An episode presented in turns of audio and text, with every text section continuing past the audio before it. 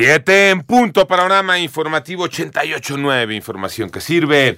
Yo soy Alejandro Villalbazo, Twitter, TikTok, arroba Villalbazo 13, Iñaki Manero. Vámonos con el panorama, el panorama nacional en Guerrero. Tras un ataque directo por parte del crimen organizado, fue asesinado el secretario de Seguridad Pública del municipio de Coyuca de Benítez, Alfredo Alonso López, así como Honorio Salinas, director de la policía de esa localidad, y al menos otros 11 policías municipales.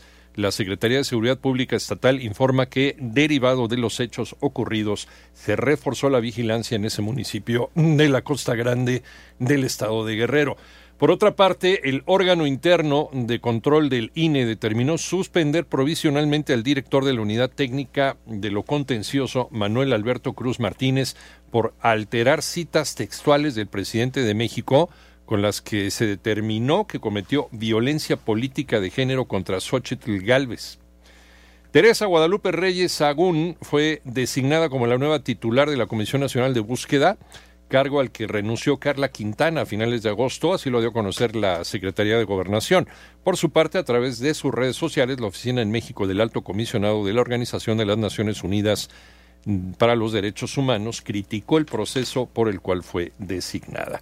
Según el pronóstico del Servicio Meteorológico Nacional, la tormenta tropical Otis, surgida el domingo en el Océano Pacífico, se encuentra actualmente frente a las costas de Oaxaca y continúa su rumbo hacia el estado de Guerrero. Se espera que toque tierra en Acapulco alrededor del mediodía de mañana miércoles. Se prevé también que se convierta en huracán categoría 1 en las próximas horas.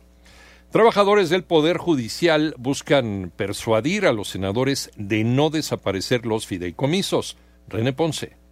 Jueces, magistrados y empleados del Poder Judicial sostuvieron una reunión con senadores de la República del llamado bloque opositor, además del legislador de Morena Alejandro Rojas Díaz Durán, en un intento por convencerlos de no desaparecer 13 de los 14 fideicomisos a cargo del Consejo de la Judicatura, la Suprema Corte y el Tribunal Federal Electoral. Patricia Agüello Bernal, secretaria del Tribunal Colegiado en materia laboral, lamentó que la mayoría parlamentaria y sus aliados no estén interesados en escuchar sus posturas. Nosotros tenemos una certeza. Sabemos que Morena está con unos oídos sordos nos escuchó uno de ellos, uno. No sabemos la decisión de los demás, no sabemos finalmente cómo se va a fallar todo esto. Para 88, 9 Noticias, René Ponce Hernández.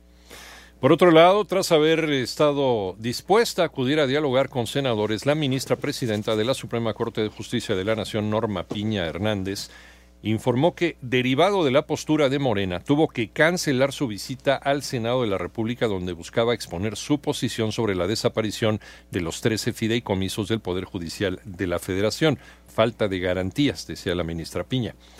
Celebran, eh, celebrar a nuestros muertos. Nos va a costar más caro este año. María Inés Camacho.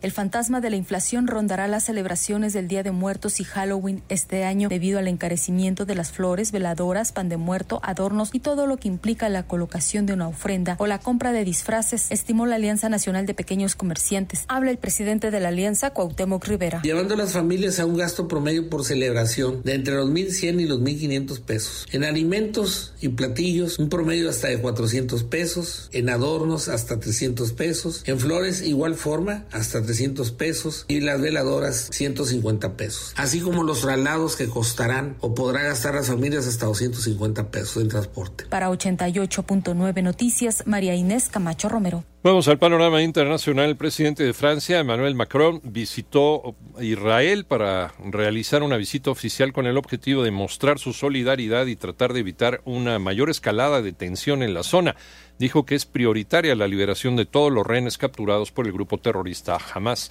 Por otra parte, el presidente de la Asamblea General de la ONU, Denis Francis, anunció que el organismo se reunirá el próximo jueves para tratar el tema del conflicto bélico que existe entre Hamas y el Estado de Israel, que hasta el momento ha dejado 1.400 muertos en el lado israelita y más de 5.200 en Palestina. Manifestantes y policías se enfrentaron en el sector de las Garzas de Pacora, en Panamá, en las protestas contra la renovación la semana pasada de una concesión de la minera canadiense First Quantum Minerals, que explota la mayor mina de cobre a cielo abierto de Centroamérica. Y el ministro de Exteriores de España, José Manuel Álvarez, pidió a la Unión Europea que levante sus sanciones a Venezuela tal como ha hecho Estados Unidos, esto ante el avance de las negociaciones entre el gobierno de Nicolás Maduro y la oposición.